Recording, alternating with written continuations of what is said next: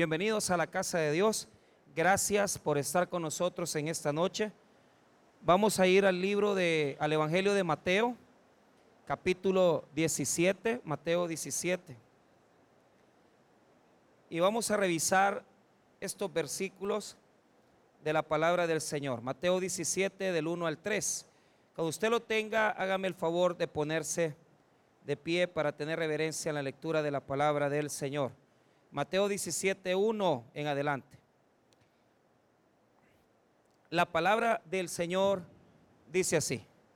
Seis días después, Jesús tomó a Pedro, a Jacobo y a Juan su hermano, y los llevó aparte a un monte alto, y se transfiguró delante de ellos, y resplandeció su rostro como el sol, y sus vestidos hicieron blancos como la luz.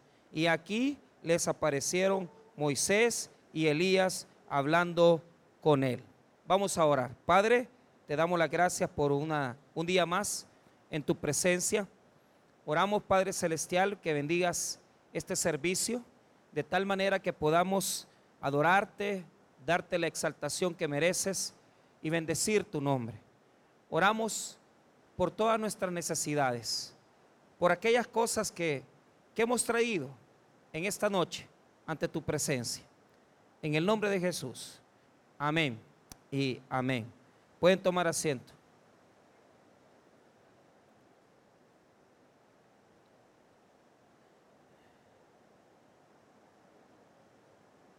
Está cayéndose el cielo. Está tremenda la lluvia.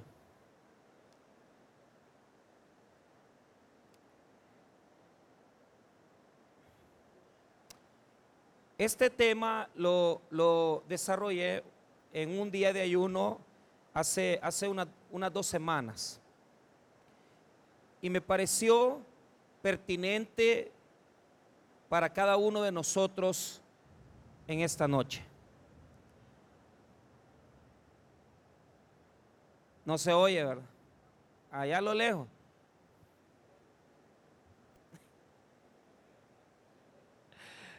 ¿Qué pasó? ¿Qué ondas? ¿Ah? ¿Qué se ha metido? ¿Qué está cayendo agua? ¿Van a encenderlas? Sí, hombre, enciéndanlas. Pero pónganle volumen 10.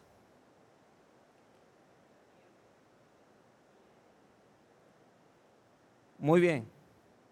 Uno, uno. Hoy, hoy más o menos ya va, ya va queriendo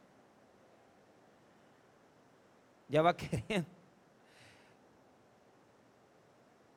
Ok. Eh, vamos a hablar de la transfiguración. Eh, cuando llegamos al capítulo 16, en el Evangelio de Mateo, suceden dos acontecimientos en el capítulo 16. El primero es que Pedro confiesa que Jesús es el Hijo de Dios. Si usted lee conmigo en el capítulo 16, que Jesús les pregunta, ¿quién dicen los hombres que soy? Entonces Pedro va a responder en el capítulo 16, 16. Respondiendo Simón Pedro dijo, tú eres el Cristo, el Hijo del Dios viviente. Ese acontecimiento llega a ser uno de los más importantes del Evangelio. ¿Por qué razón? ¿Por qué? Porque los discípulos van a llegar hasta la muerte de Jesús, pero ellos no tienen el entendimiento, no tienen la comprensión profunda de quién es Jesús. Para los judíos, el Mesías tenía que ser un hombre que debía de liberarlos de la opresión romana, derrocar a los romanos y tomarse el reino y considerarse él un rey. De tal manera que los discípulos andan con Jesús más por cuestiones humanas y terrenales que por cuestiones espirituales. Ellos no comprenden las dimensiones de la divinidad de Jesús. Ellos no comprenden lo que Jesús va a tener que hacer para que los pecados del pueblo sean perdonados. Entonces, en el capítulo 16, Pedro confiesa, hay una confesión de que Él es el Cristo, pero en el mismo capítulo y en el mismo relato, nosotros nos topamos con otro acontecimiento. Cuando Jesús comenzó a hablar de su muerte, mire lo que dice el verso 21, 16, 21. Desde entonces comenzó Jesús a declarar a sus discípulos que le era necesario ir a Jerusalén y padecer mucho de los ancianos, de los principales sacerdotes y los escribas, y ser muerto y resucitar al tercer día. Pero vea la actitud de Pedro, el mismo Pedro que ha confesado que Jesús es el Cristo. 22. Entonces Pedro, tomándolo aparte, comenzó a reconvenirle diciendo, Señor, ten compasión de ti, en ninguna manera esto te acontezca. Pero ¿por qué me causa hasta un poco de, eh, digamos, de alegría, de, eh, no, no quería decir esa palabra, me causa un poco de gracia, porque Pedro, después de decir, eh, tú eres el Cristo, le dice, mira, vení, acércate a mí y quiero hablar contigo. Te quiero decir algo, no te vayas a matar, no, no queremos que vayas a, a morir en manos de las autoridades. Entonces Jesús y esto es lo que me causa gracia, que Jesús le dice, apártate de mí, Satanás. O sea, después de exaltarlo hasta lo sumo y decirle, ah, ¿quién no te lo reveló carne ni sangre, Pedro, verdad? Tú dijiste que yo soy el Cristo, ¿verdad? Pero ahora Jesús prácticamente lo reprende y le dice, no hombre, eh, eh, este, apártate de mí. Mire lo que le dice en el verso 23. Pero él, volviéndose, dijo a Pedro, quítate delante de mí, Satanás me eres tropiezo, porque no pones la mira en las cosas de Dios, sino en la de los hombres. Entonces, ahí me quiero enfocar. ¿Hasta qué punto su cristianismo es como el de Pedro? ¿Cómo? Terrenal, humano, preocupado por las cosas humanas, porque somos incapaces de poner nuestros ojos en las cosas de arriba. Este versículo número 23 nos enfoca, diga conmigo, nos enfoca en la realidad del capítulo 17.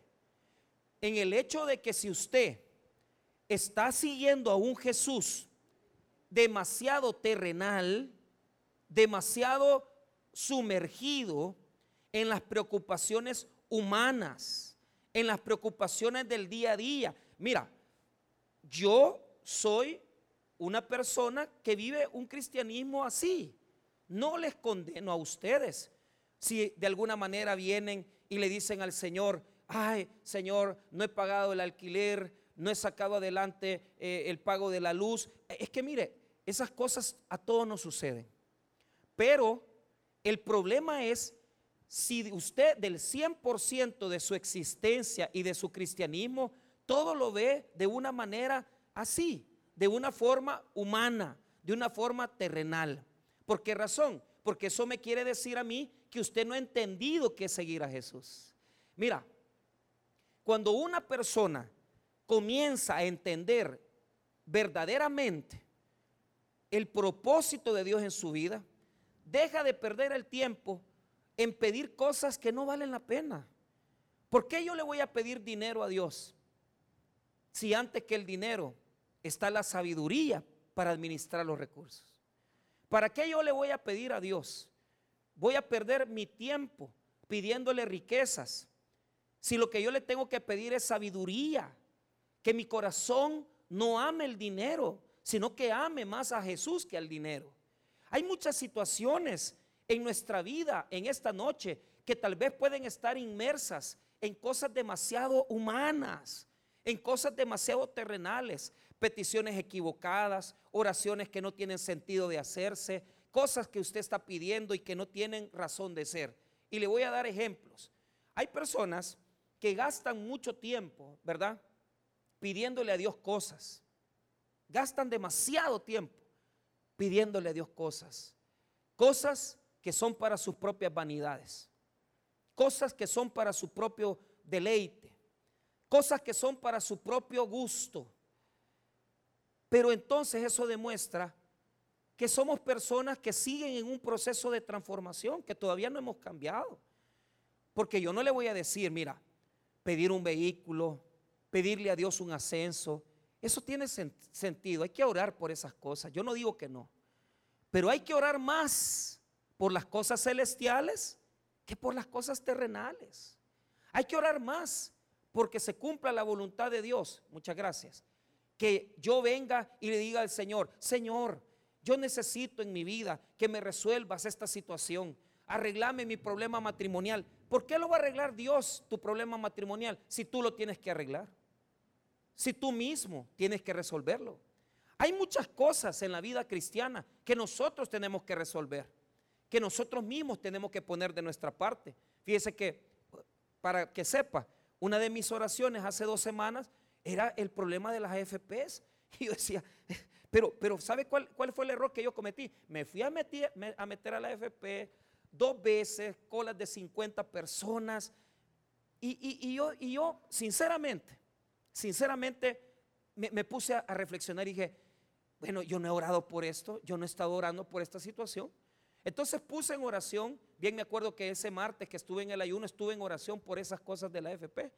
Y fíjese que Dios es tan perfecto, tan, tan bondadoso, que yo le decía al Señor, ¿por qué? ¿Por qué, Señor? Mira, el gran problema que tenemos, mandar esta situación, los de la AFP ya no me están dando resoluciones. Haceme, haceme esto. Pero ¿qué es lo que estaba detrás de mi petición? Me senté una tarde ese, mismo día del ayuno, que les voy a confesar algo yo tenía una gran hambre. Y ya eran tres de la tarde y yo estaba guardando el ayuno. No, Señor. Y el Señor me dice, es que así no vas a ayunar. En esta ocasión, lo que te quiero pedir es que hagas mi voluntad. Y sabe que ese día, a las tres de la tarde, se lo estoy confesando, Dios me dice, así, preocupate más por lo que predicaste en la mañana. Y yo todavía le pregunté, ¿por qué, Señor? Por lo que está dentro de tu corazón. Entonces, con la autorización del Señor, a las tres y cuarto de la tarde, salí directo al Burger King y me he pegado una comida, hermano, que hasta foto le tomé, porque yo decía, una hamburguesa. Y se me vino una hamburguesa. Es que el mero diablo era usted. Era el mero Satanás el que me estaba poniendo esas ideas. Porque yo no creo, yo no quiero ponerle a usted meta, pero yo, realmente cuando nos metemos a un ayuno, yo trato de guardar un ayuno hasta las 7, 8 de la noche, o sea, hacerlo decente, ¿va? Pero yo no lo había hecho decente.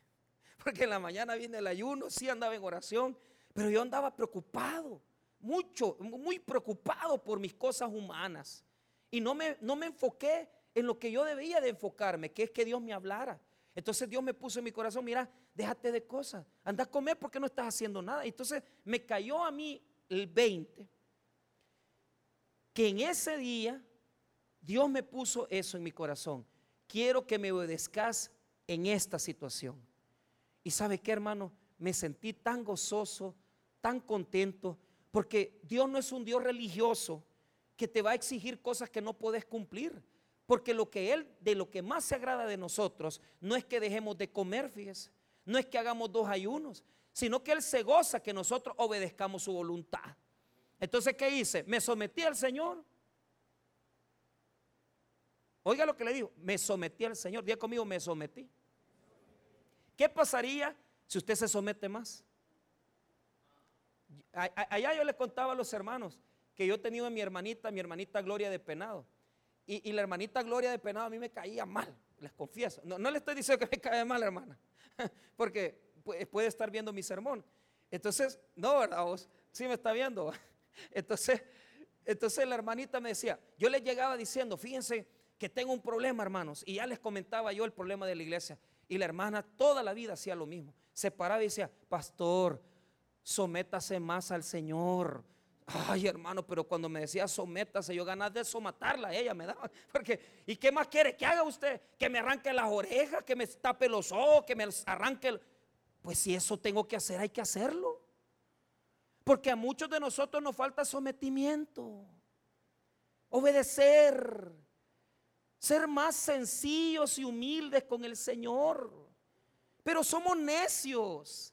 Peleamos por cosas, renegamos por cualquier situación, nos enojamos porque se nos quedó el carro, nos enojamos porque nos sucedió algo que ahora no estaba planificado. Mire, a veces pasa. A mí me pasó esta semana también. Se me olvidó la llave del carro adentro, usted, a plena seis y media de la mañana. ¿Y qué hago? Y yo me puse en oración, Despierto a mi esposa para que venga, porque estaba, esta semana le ha tocado vacaciones a la niña. Le hablo a, mi papá, tal vez tiene el duplicado. Le habla al cerrajero. Y como estaba en San Salvador, 15 pesos me cobró. Me castigó el Señor por eso, porque, porque yo digo, ¿por qué me pasan estas cosas? Y el Señor me puso a, sometete a mí, sometete a mí por andar de arrebatado. Andás queriendo arreglar las cosas sin mi ayuda. Te saliste del carro sin pensar en lo que andabas haciendo por esa desesperación. Déjate la llave adentro. Y mire que llegó el cerrajero. una cosa, 15 pesos se ganó. Pero mi, mi, deficiencia, mi desesperación me hizo dejar las llaves adentro. Y fue de bendición para él porque se ganó. Hizo, hizo el nombre de Dios porque eso fue el primero, lo primero que vendió ese día. 15 pesos. A veces nos tienen que pasar esas cosas para decirnos, anda muy desesperado. Diga conmigo, cálmese. Tranquilo, hermano. No se deje absorber por las cosas terrenales. Usted es una persona, un hombre y una mujer que tiene que entender que depende total y absolutamente de Dios. Su ciudadanía está en la tierra. No, su ciudadanía está en los cielos. De ahí dependemos de lo que Dios provee y de lo que Dios manda para nuestras vidas. Si usted se desespera y se desenfoca, se va a meter mucho en las cosas terrenales. Y va a andar preocupado por una firma en lugar de preocuparse porque no ha orado. Va a estar preocupado más porque de repente usted no le hizo el cambio de aceite al carro, no fue a pagar el recibo de luz. Cálmese, hombre, ahí se la van a cortar. Pero ¿sabe qué? Va a aprender. ¿Sabe por qué? Porque Dios tiene el control. Cálmese. Vuelva a leer el versículo número 23. Pero él volviéndose dijo, 16, 23, a Pedro, quítate delante de mí, Satanás, me eres tropiezo, porque no pones la mira en las cosas de Dios, sino en la de los hombres. Pedro le decía, no te, no te vayas a dejar capturar por las autoridades, Pedro, es la voluntad de Dios que yo vaya a la cruz. Así nos pasa. Nos metemos tanto en cosas que no tienen sentido, en cosas que no tenemos que pelear. Déjele las batallas al Señor. Ahora, vuelva a repetir conmigo, enfóquese. Por eso pasa el capítulo 17. ¿Por qué? Para recordarnos que nuestro Dios es un Dios celestial y que tenemos que aprender a pedir espiritualmente por todo lo que nos pasa. Diga conmigo, pide espiritualmente. ¿Qué tiene que aprender a pedir? Pida sabiduría, pida crecer en un deseo de la lectura de la palabra de Dios. Pida que Dios le resuelva sus problemas, pero antes de pedir que le resuelva los problemas, pídale a Dios algo más grande. ¿Cómo? Ya se lo voy a explicar. Diga conmigo, transfiguración. La transfiguración nos recuerda quién es nuestro Dios. Nos recuerda quién es Jesús. Que Él ha venido a este mundo a cumplir un proyecto humano, un proyecto espiritual, un proyecto de Dios nos recuerda que no todo es humano, nos recuerda que no todo se resuelve terrenalmente. Muchas cosas de nuestra vida se resolverían si tuviéramos más oración. Muchas cosas de nuestra vida se resolverían si nosotros cuidáramos más nuestro comportamiento.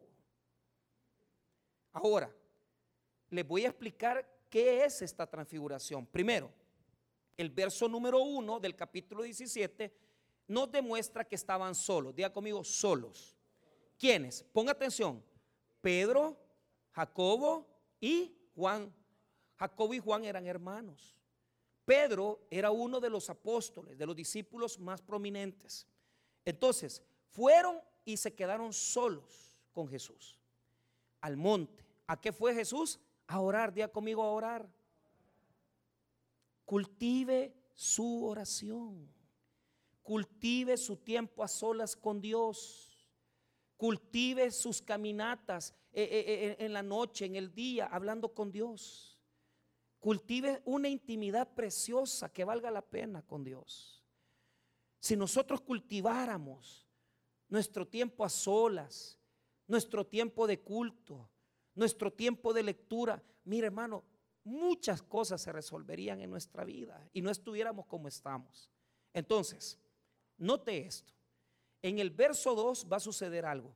Cuando ya están en ese lugar solos, los discípulos con Jesús, mire qué precioso. Y se transfiguró delante de ellos. Diga conmigo, se transfiguró. ¿Qué significa transfigurar? La palabra transfigurarse viene del griego metamorfeo, metamorfosis. ¿Qué es lo que le pasa aquel gusanito que se va transformando en una mariposa? No es cierto que ese gusanito se ve incluso, hermano, hasta lo rechazamos, lo repudiamos, pero cuando pasa su proceso de metamorfosis, no es cierto que se convierte en una bella mariposa. Así es el cristiano. La metamorfosis, la metamorfeo en griego quiere decir un cambio que viene del interior hacia el exterior. Cambio interior que se nota en el exterior.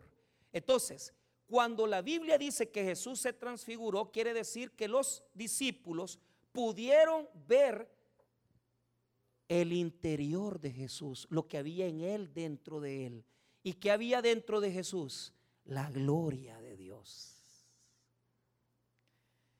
Les repito eso para que les quede claro. Transfigurarse implica que pudieron ver lo que Jesús era interiormente. Amén, hermanos.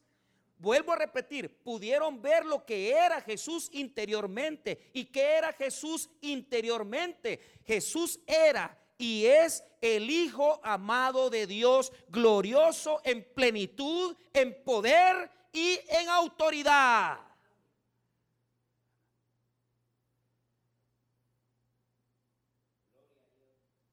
Deberían de haber aplaudido al Señor. Pero como que no les interesa la transfiguración. Pero aquí vengo. ¿Por qué razón? Porque hermanos míos, miren, estos textos aparecen aquí para darnos una enseñanza a nosotros los discípulos. ¿Sabe por qué? Deje de estar poniendo atención a su alrededor y comience a ver hacia adentro de usted. ¿Qué hay adentro de usted? ¿Ah? Una libra de alambre espigado. ¿Ah? piedra, piedra poma, no no, no es grava, piedra poma. Garrasposos, caracteres tremendos, odio, escorias, tantas cosas que hay dentro de nosotros. ¿Cuántas cosas hay dentro de nosotros? Cuando Jesús muestra su gloria, su plenitud, es para mostrarnos que también nosotros tenemos un ser interior y que por encima tenemos una apariencia, tenemos probablemente un nombre, tenemos nuestras características físicas, títulos, prominencia o no prominencia, pero usted no es lo que es por fuera, usted es lo que es por dentro. Si tan solo Jesús dejara que usted viera lo que es por dentro, ¿qué es lo que viera Dios en usted?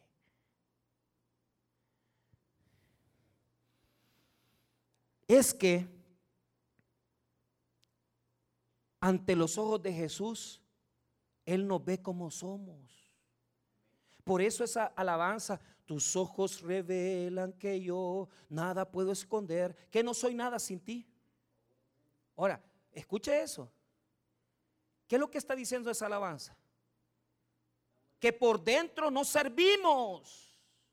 Porque si diera Dios lo que somos por dentro, no nos diera nada sino que es que nos bendice, nos prospera, nos da sanidad, puede restaurarnos. Hoy mismo Dios puede hacer un milagro en tu vida, pero no por lo que tú tienes dentro, sino por lo que Él es, por su fidelidad a nuestra vida. Por eso Él nos sana, por eso Él nos prospera, por eso Él nos bendice. Si no es por nosotros, hermano, nosotros no tenemos nada bueno. No tenemos nada que darle a Dios pero es por su fidelidad. Pero si tú no has sentido esa condición en la cual por dentro nosotros no tenemos nada agradable ante los ojos del Señor, nosotros tenemos que hacer en nuestra vida cambios. Porque, mire, lo voy a, lo voy a, lo voy a poner un poquito, tal vez que se evalúe usted. Mire lo que sucedió. Primero, el rostro del Señor resplandeció. Las formas de, enseñarnos cómo se mostraba se utilizan por la naturaleza. El escritor bíblico está usando el sol, lo brillante del sol y la luz. Vea lo que dice el versículo 2. Y se transfiguró delante de ellos y resplandeció su rostro como el sol y sus vestidos se hicieron blancos como la luz. Entonces, ¿por qué? Su rostro resplandecía como el sol mismo. Imagínate la gloria, la divinidad, el poder que estaba en Cristo. Y, esto me hace pensar en muchas cosas, porque mira, nosotros muchas veces pensamos que estamos bien, pero tenga la capacidad de verse cada día y ver sus errores. Porque si usted me pregunta, pastor, ¿cómo puedo saber lo que hay dentro de mí? Fíjese que es bien difícil. Quizás se nota más por lo que las personas opinan. Porque la gente suele decir, es que usted, está, usted es muy enojado, usted miente mucho, Usted dice muchas cosas que no son correctas. Ofende a Dios. Hay muchas malas palabras. Nosotros no lo notamos, pero es lo que se sale de nosotros. La pregunta que yo le voy a hacer es, ¿qué es lo que está saliendo de usted? ¿Qué es lo que está exponiéndole a la gente? Si su vida íntima con Dios no tiene la dignidad correcta, lo que va a salir de usted es su carne. ¿Cuántas personas aquí lo único que sale de ellas es la carne? Somos mundanos, orgullosos. Nos gusta que nos aplaudan y que nos honren. Pero todas esas cosas son dignidades terrenales humanas. Yo quiero que entienda algo. De usted tiene que salir lo, lo, bueno y lo hermoso que Jesús está haciendo en su vida y en su corazón. Porque si eso no se está reflejando en su alrededor, porque si eso no se está viendo en su alrededor, quiere decir que todavía no ha conocido la gloria de Dios, que no tiene una buena intimidad. Mira, Hoy en la mañana estaba con una persona, yo, un compañero, se llama Dagoberto, Dagoberto Márquez. Y fíjese que me encantó algo, porque yo soy el pastor. Y, fíjese que ya iba tarde y, decía, bueno, dije yo, eh, me pasé tomando mi café rápido y, medio, ¿verdad? Comí algo para ir, no con la, la panza vacía, sino que a sentarme con un cafecito. Y fíjese que él, él no es cristiano. Él me molesta, me dice, mire, yo un día voy a llegar a su iglesia, me dice, y, tal vez me convence, me dice, porque él antes, él cuenta que estuvo en el Taber, pero que después ya eh, se metió más a la filosofía y se hizo abogado y bueno, se dejó de las cosas de Dios. Pero fíjese que me mostró algo muy bonito de su forma de ser cuando estábamos sentados, del bolsón, del bolsón que él traía, sacó, hermano, como nueve pupusas, así. O sea, no la sacó, la sacó en un plato. Sacó nueve pupusas y sacó tres chocolates. Y le dijo a otros amigos que estaban ahí, hey, amigo, le digo, agarre, usted no tenga pena. Mire, comió el otro amigo, comió otra amiga, comió él, y yo todavía dije, para la vergüenza me voy a comer una de revuelta, yo también. Entonces, pero yo digo, mire, me dice, yo no soy, yo no soy espiritual, pero yo en eso sí lo, lo contradije. Porque ahí estaba mostrando una gran caridad. Que muchos de nosotros, o sea, no tenemos nosotros. Hay mucha gente tacaña. Así se lo digo. Que, cuando es de compartir, ahí andan escondiendo la comida y, hay que no lo vean porque el compañero, ¿verdad? Eh, va a ver y le va a pedir. ¿Por qué lo esconde? ¿Por qué no manda a pedir algo más? Dios lo va a bendecir. A eso nadie le gusta, porque como son cosas sencillas, pero que demuestran nuestro interior, que demuestran la calidad de persona que somos. Entonces yo le dije, mire, fíjese que usted ha dado una gran lección. Yo que soy el pastor y que supuestamente ya oré, ya clamé, ya leí la Biblia. Y mire, sabiendo que aquí muchos compañeros no traído desayuno, yo no traje nada y usted trajo comida. La pregunta que yo le hago a usted, ¿será hermano que hay mucha gente mezquina? Que hay mucha gente que, que ve a una persona necesitada y, y no tiene aquello de dar, de ayudar. Si es que hermano, si por dentro estamos, estamos en oscuridad, eso es lo que vamos a compartir con las demás personas. Eso es lo que somos. Eso es lo que tenemos. Y no se puede dar lo que no se tiene. Si usted es una persona egoísta, si usted es una persona soberbia, eso se le nota legua, hermano. No necesita ¿ah? lentes. ¿Ah? ¿Qué hay dentro de nosotros? ¿Qué hay dentro de nosotros? ¿Qué es lo que saca? ¿Qué es lo que se le nota que es? Sin meter espíritu, eh, cosas flauticas que yo hago una oración antes. No, acciones correctas que transfiguren nuestro interior para los demás. Acciones concretas de bien que demuestren que usted tiene una cercanía con Dios. Acciones concretas de servicio que demuestren que usted tiene una buena relación con Dios. Eso es lo que la gente quiere ver. La gente está cansada de religiosos que viven metidos en la iglesia. La gente está cansada de personas que solo andan gritando que son evangélicos. Lo que la gente quiere ver es cambios en nuestra vida. Acciones de bien para los otros. Eso es lo que quiere ver. Eso es lo que quieren notar.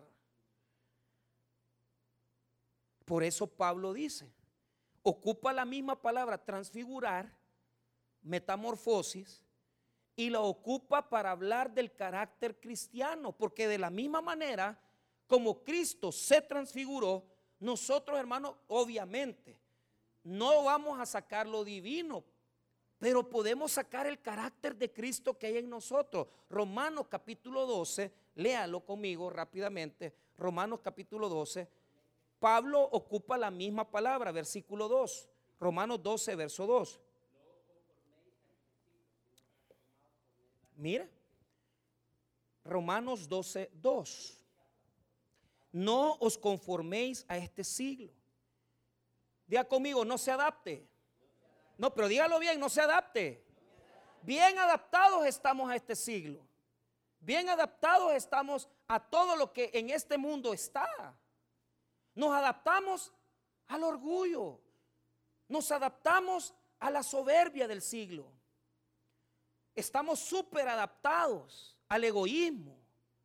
Estamos súper adaptados a las cosas que están en el mundo. Se nos meten, hermanos. ¿Sabe por qué? Porque es más fácil que el mundo nos cambie a nosotros que nosotros cambiemos el mundo. ¿Quiénes aquí se dejan transformar más por lo de afuera que por lo que ustedes tienen? Pase viendo media hora TikTok y vamos a ver si su carácter no es cambiado. ¿Qué es lo que va a demostrar? Lascivia, deseos impuros. Hermano, mire, ¿quiere que le recomiende un buen ayuno? Ayune de Facebook. Ah, nadie dice amén. Dios guarde, van a dejar el celular. Uy, ayune en TikTok, ayune en YouTube. ¿Ah? Si antes no teníamos esas cosas y éramos felices.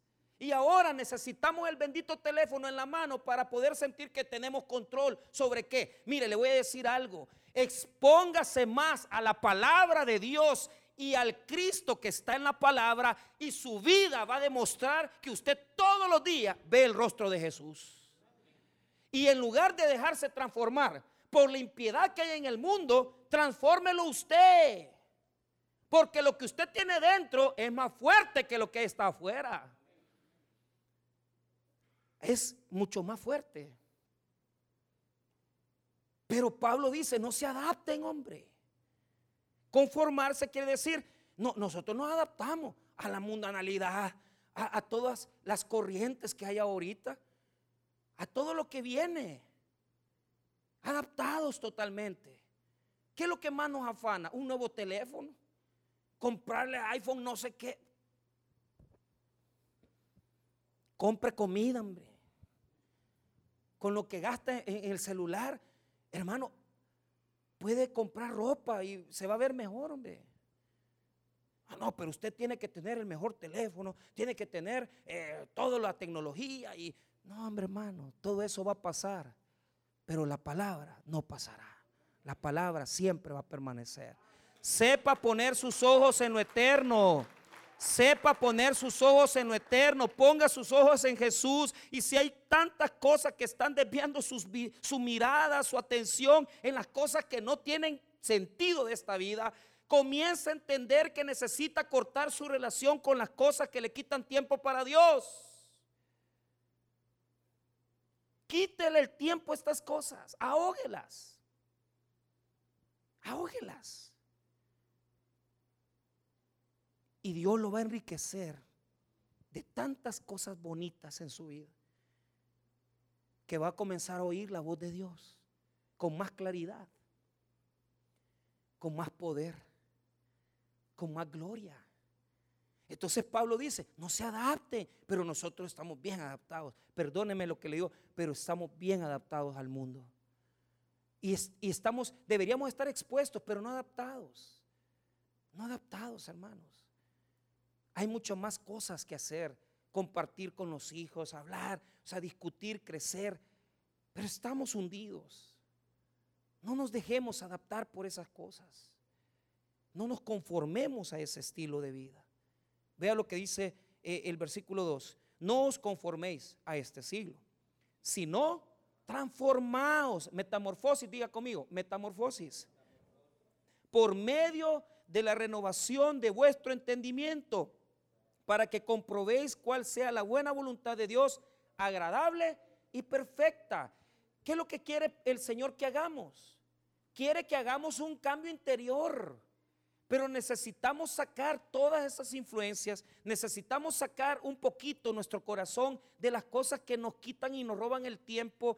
Necesitamos sacar nuestro corazón de las preocupaciones mundanas y humanas y poner nuestros ojos en el Señor.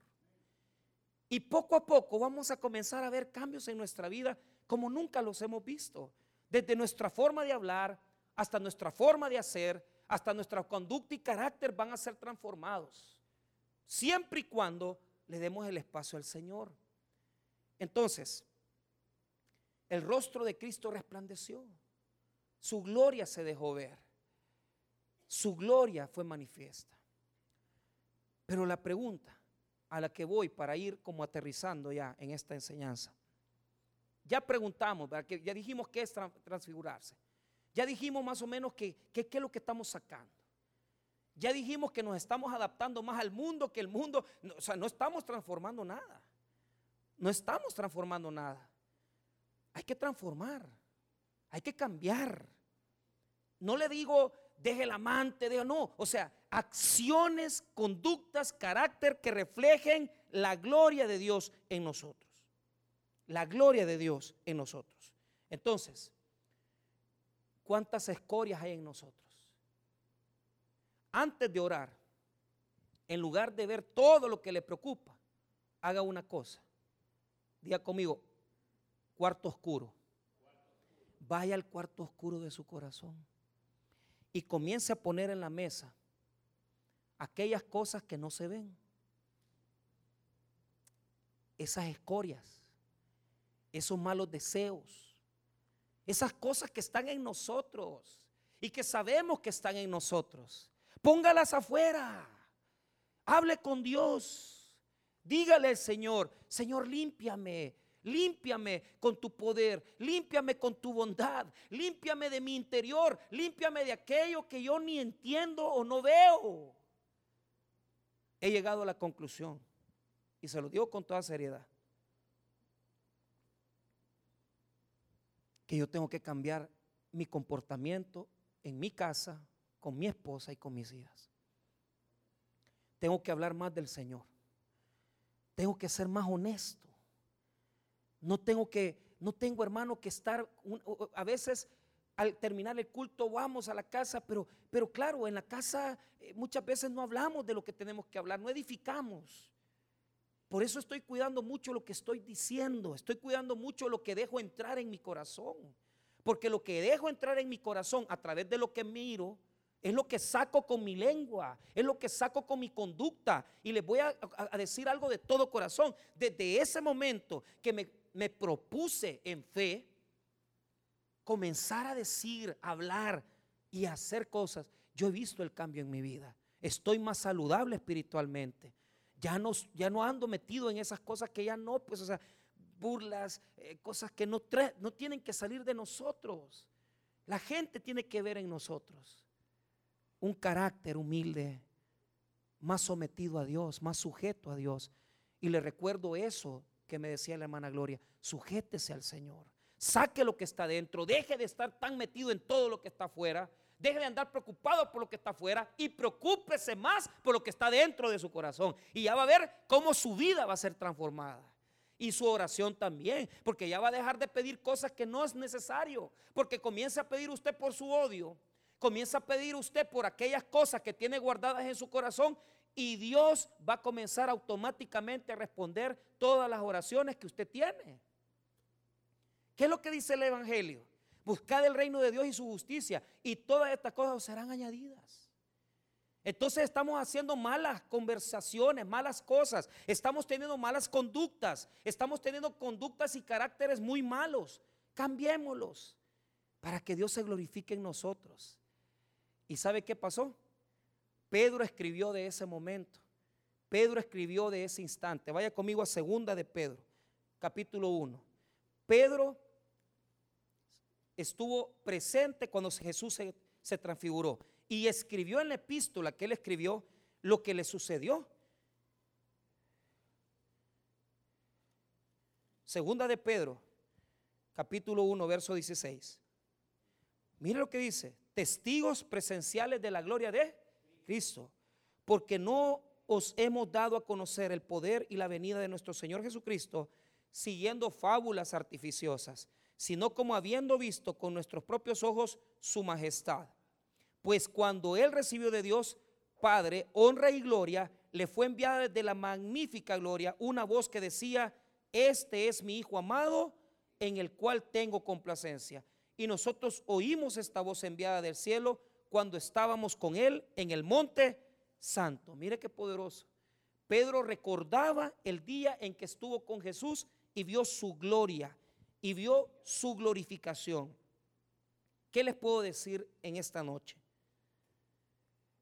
Cuando nosotros dejamos salir de nosotros el cambio verdadero que Dios está haciendo en nuestras vidas, transformamos nuestro alrededor, transformamos nuestro entorno, transformamos nuestra familia. Y eso es algo que va a quedar en la mente y en las personas que nos rodean. Pero tenemos que enfocarnos más en nuestro interior, tenemos que enfocarnos más en lo que tenemos dentro de nosotros y comenzar a hacer transformaciones verdaderas óigame bien, en nuestras vidas y en las vidas de las personas que nos rodean.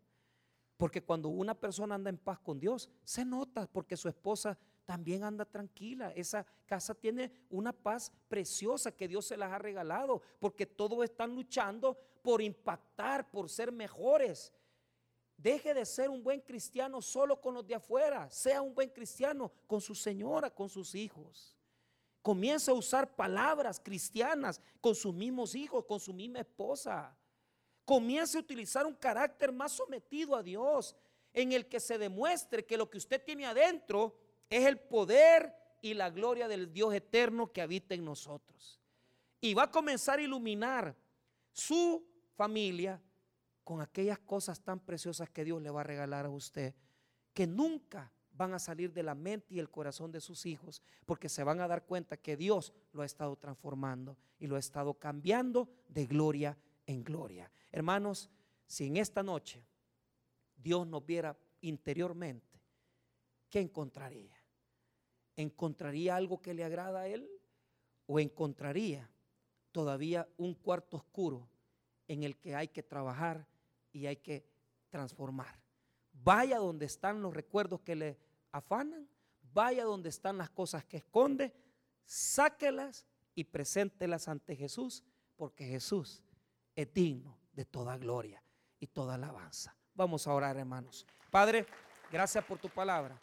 Gracias por tu misericordia.